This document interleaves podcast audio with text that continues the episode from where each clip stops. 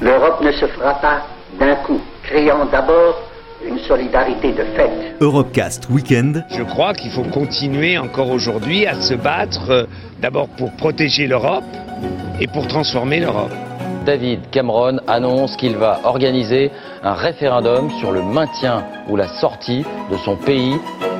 Sortir de l'Europe, c'est sortir de l'histoire. Sur Euradio. Ici, toutes les frontières s'estompent. Ici, tous les pays épris de justice et de liberté deviennent un seul et même pays, le pays des hommes. Il y a un vote protestataire parce qu'il y a de quoi protester. En choisissant Strasbourg, nous marquerons clairement qu'une ère nouvelle va commencer pour l'Europe. Présenté par Aurélien Frances. La France est le premier pays d'Europe à s'engager dans la conquête spatiale et le troisième pays au monde après l'URSS et les États-Unis, qui a d'ailleurs déjà une longueur d'avance avec notamment la fameuse mission sur la Lune en 1969. Dans ce contexte de guerre froide, le général de Gaulle comprend l'importance de la dissuasion nucléaire et décide donc de doter la France d'un missile balistique et de son propre lanceur de satellites. Il crée dans la foulée le Centre national d'études spatiales en 1961. Franck Lehaut est médecin aéronautique et co-auteur de l'histoire de la conquête spatiale. Série de lanceurs euh, vont être testés euh, de 1961 à 1965, c'est ce qu'on appelle le programme des pierres précieuses, euh, et qui va permettre à la France d'acquérir des connaissances pour développer des missiles à longue portée et un lanceur de satellites. Et donc en 1965, la France met en orbite son propre satellite, le A1, prénommé Astérix, satellite de 39 kg, grâce à son propre lanceur, la fusée Diamant. L'Europe a voulu pouvoir placer en orbite les satellites dont elle avait besoin sans dépendre de l'URSS et des États-Unis, qui étaient alors les seuls à disposer de lanceurs. C'est une question d'indépendance, de souveraineté. La Grande-Bretagne avait commencé à développer un missile balistique en 1954 en partenariat avec les Américains, puis avait arrêté ce programme. Et la Grande-Bretagne va donc proposer à plusieurs nations d'Europe de développer un lanceur de satellites à partir de ce programme euh, abandonné de missiles balistiques. Le général de Gaulle va donner son accord et sept pays euh, vont euh, s'associer autour de ce programme, qui est le programme d'un premier lanceur qui s'appelle Europa, un lanceur capable d'emporter une tonne en orbite basse. Le premier étage sera fourni par les Anglais, le deuxième par les Français et le troisième par les Allemands. Et puis il a connu une série d'échecs, euh, de cinq échecs après cinq tirs initiaux qui ont été réussis. Et dans le même temps, l'évolution des satellites imposait déjà de placer des satellites de communication en, orbite géostationnaire. Donc il fallait créer une seconde version de ce lanceur Europa. Mais le programme s'est arrêté après un premier échec. Il y avait des problèmes de coordination, de coûts. Euh, et donc après ce programme de, lanceur Europa, l'Agence spatiale européenne s'est engagée sur le programme du lanceur Ariane, qui a connu les versions 1 à 5 et bientôt 6, sur un programme de satellites d'observation de la Terre, des missions d'exploration euh, scientifique du système solaire et de l'univers, euh, parfois en collaboration avec d'autres puissances spatiales. Sur le plan des missions habitées, la conquête spatiale européenne, suite à l'abandon d'un programme de navette spatiale habitée, euh, le programme Hermès, a choisi de dépendre d'autres puissances spatiales pour l'envoi d'astronautes dans le cosmos. Donc elle a développé des partenariats avec l'URSS pour l'envoi des premiers astronautes, euh, puis avec les États-Unis pour euh, participer aux au programmes habités comme l'ISS et puis le Future Gateway. Euh, les programmes les plus marquants sont bien sûr le programme du lanceur Ariane, puisque l'Europe a été leader avec ce lanceur du lancement des satellites commerciaux. Du côté des missions habitées, ça a été l'envoi des, modules Space Lab et Columbus, l'envoi des astronautes dans Mir et dans l'ISS, et puis un riche programme de satellites d'observation de la Terre, comme par exemple Météosat, les satellites Galileo de nos jours, de nombreuses missions remarquables, des missions robotisées d'exploration planétaire et du cosmos, comme l'atterrisseur Huygens sur Titan, la mission Rosetta avec l'atterrisseur Philae sur une comète, euh, et puis euh, des missions qui restent à, venir ou qui ont déjà été lancées, comme Bepi Colombo vers Mercure, euh, ExoMars ou JUICE pour les lunes de Jupiter. Et aujourd'hui encore, l'Europe, elle doit conserver sa souveraineté spatiale en cas de conflit ou de problème majeur, notamment parce que c'est un enjeu stratégique. Et les autres enjeux sont de détenir un haut niveau de technologie euh, afin de disposer d'une puissance industrielle importante et d'une puissance technologique. 10, 9, 8, go for main engine start. 7, 6, main engine ignition. 4, 3, 2, 1, zero and liftoff of Space Shuttle Atlantis as Columbus sets sail on a voyage of science to the space station.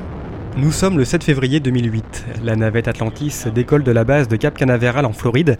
À son bord, sept astronautes, dont le français Léopold Eyarts, missionné par l'Agence spatiale européenne. L'objectif est de livrer le fameux laboratoire européen Columbus à l'ISS, la station spatiale internationale. Les utilisations scientifiques de ce laboratoire portent sur la science des matériaux, la physique des fluides, les sciences de la vie ou encore la physique fondamentale. Une avancée importante pour la conquête spatiale européenne. D'ailleurs, ce laboratoire est encore très utilisé aujourd'hui. Léopold Eyart nous raconte sa mission. On l'a amené dans la soute de la navette. Il fallait euh, donc après être rentré dans la station l'assembler euh, à la station, donc sur son port d'arrimage sur un des modules américains de la station. Et ensuite, euh, mon, ma, mission, c'était pendant deux mois de d'activer les systèmes de bord avec en, coopération bien sûr avec le, centre de contrôle de Columbus qui se trouve à Munich opérateurs au sol, et, euh, et puis après aussi de configurer et démarrer toutes les installations scientifiques. Y avait un certain nombre d'installations scientifiques dans, le module, et il fallait, il y avait pas mal de travail à faire pour pouvoir activer, préparer, activer toutes, ces, installations.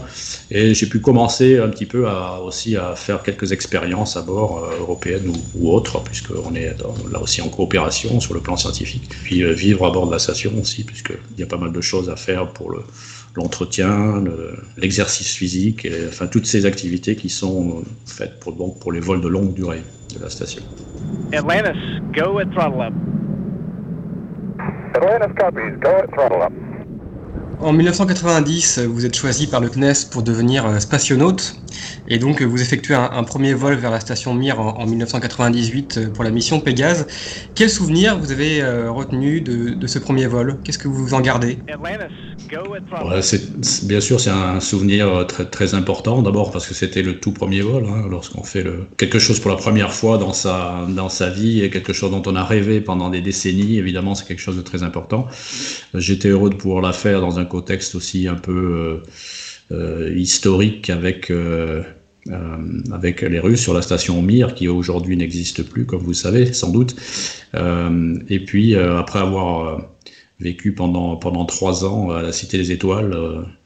Là, là, où vivaient les, les légendes qui m'avaient fait rêver aussi dans ma jeunesse, puisque les, les, Russes étaient des pionniers dans le domaine de, de l'exploration spatiale. Quelle a été votre première réaction On se pose tous cette question, en tout cas moi je me la pose. Mais quelle a été votre réaction lorsque vous avez pu voir la Terre depuis le hublot Qu'est-ce qu'on ressent? C'était un peu étrange au départ, euh, mais assez, assez, euh, assez grisante. On a l'impression de vivre un rêve, un peu, de se dire euh, où est-ce que je suis? Ce qui est normal la première fois, puisque évidemment on est, on est un peu dépaysé. Donc c'est à la fois une grande excitation le moment du départ, euh, pas mal d'émotions aussi, et, et puis bon, quelque chose d'un peu étrange entre la pesanteur et, les, et le spectacle que l'on voit à l'extérieur. Dans les deux missions que vous avez faites dans l'espace, est-ce qu'on réalise à quel point la Terre est précieuse et fragile? Ce qui est très frappant, c'est, alors on le voit sur, sur les photos, hein, vous pouvez le voir par vous-même, c'est cette très fine couche atmosphérique. Et, et quand on pense que c'est ça finalement qui est qui nous maintient en vie, hein, euh, c'est assez, euh, assez frappant euh, parce qu'elle est, elle est vraiment, c'est une très très fine couche qui, un peu comme une écorce, hein, très très fine à la surface de la Terre. Et on se dit que finalement, oui, c'est quelque chose qui, qui, qui, qui paraît, vu d'en haut, assez, assez fragile. La conquête spatiale va continuer de nous faire rêver. 55 ans après Apollo 11, un retour des humains sur la Lune est prévu en 2024 avec le programme Artemis, une mission de reconquête pour préparer les voyages sur Mars. Mais la réussite de ces projets passera inévitablement par une coopération internationale étroite où l'Europe jouera un rôle central. Philippe Wilkens est le directeur de la communication de l'Agence spatiale européenne. Les liens entre l'Agence spatiale européenne et la NASA ont beaucoup évolué depuis plusieurs années.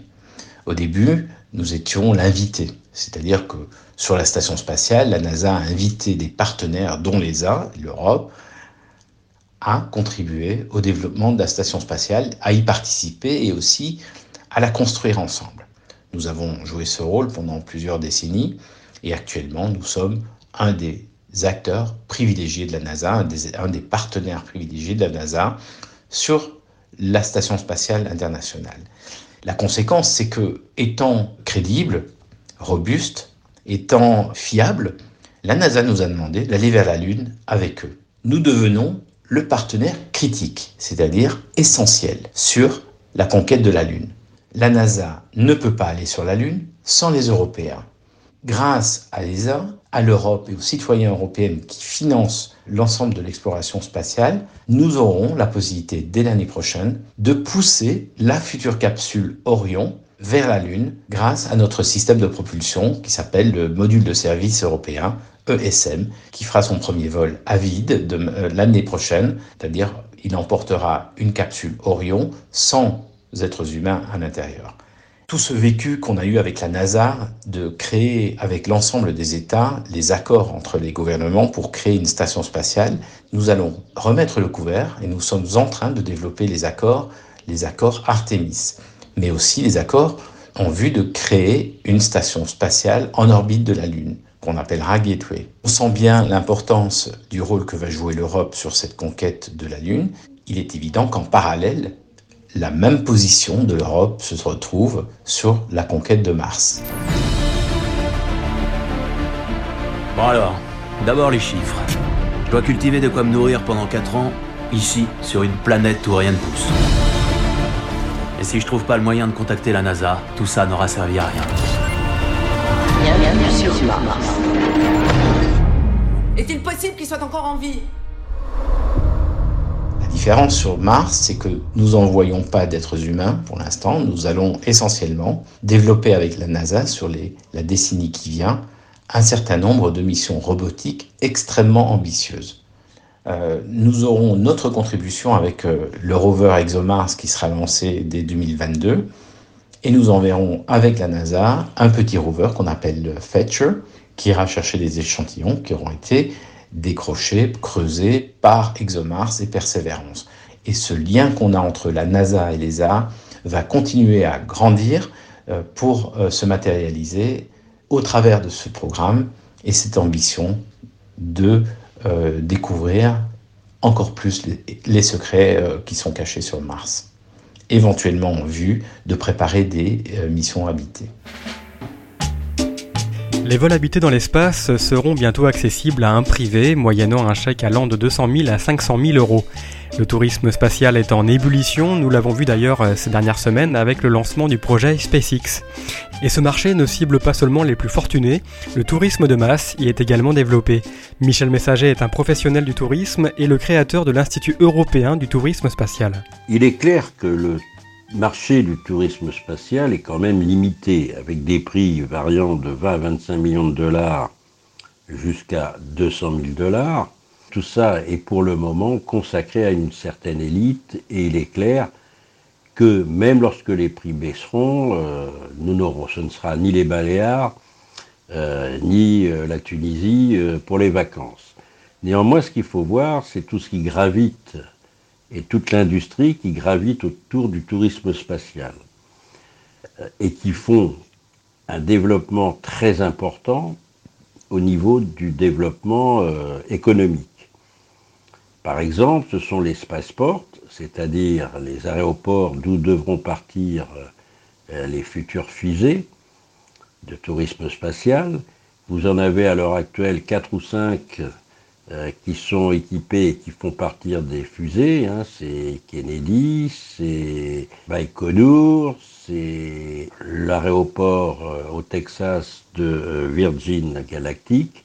Mais ces aéroports, je veux dire, ont tout autour d'eux des parcs d'attractions basés sur le thème de l'espace. Ça va de la carte postale au t-shirt, à l'hôtel qui fait des séminaires euh, basés sur le tourisme spatial, des conventions, des conférences. Et donc c'est tout ce développement qui existe parce qu'à côté de la fusée, non seulement il faudra des pistes d'envol, mais également, une fois arrivé, et les gens sont en ce moment en train de travailler sur ce qu'on appelle les hôtels spatiaux. Et il y a déjà quatre ou cinq grosses sociétés, dont Bigelow Aircraft, qui a déjà mis un module euh, qui s'est accroché à l'ISS et qui petit à petit va euh, créer lui-même ses stations.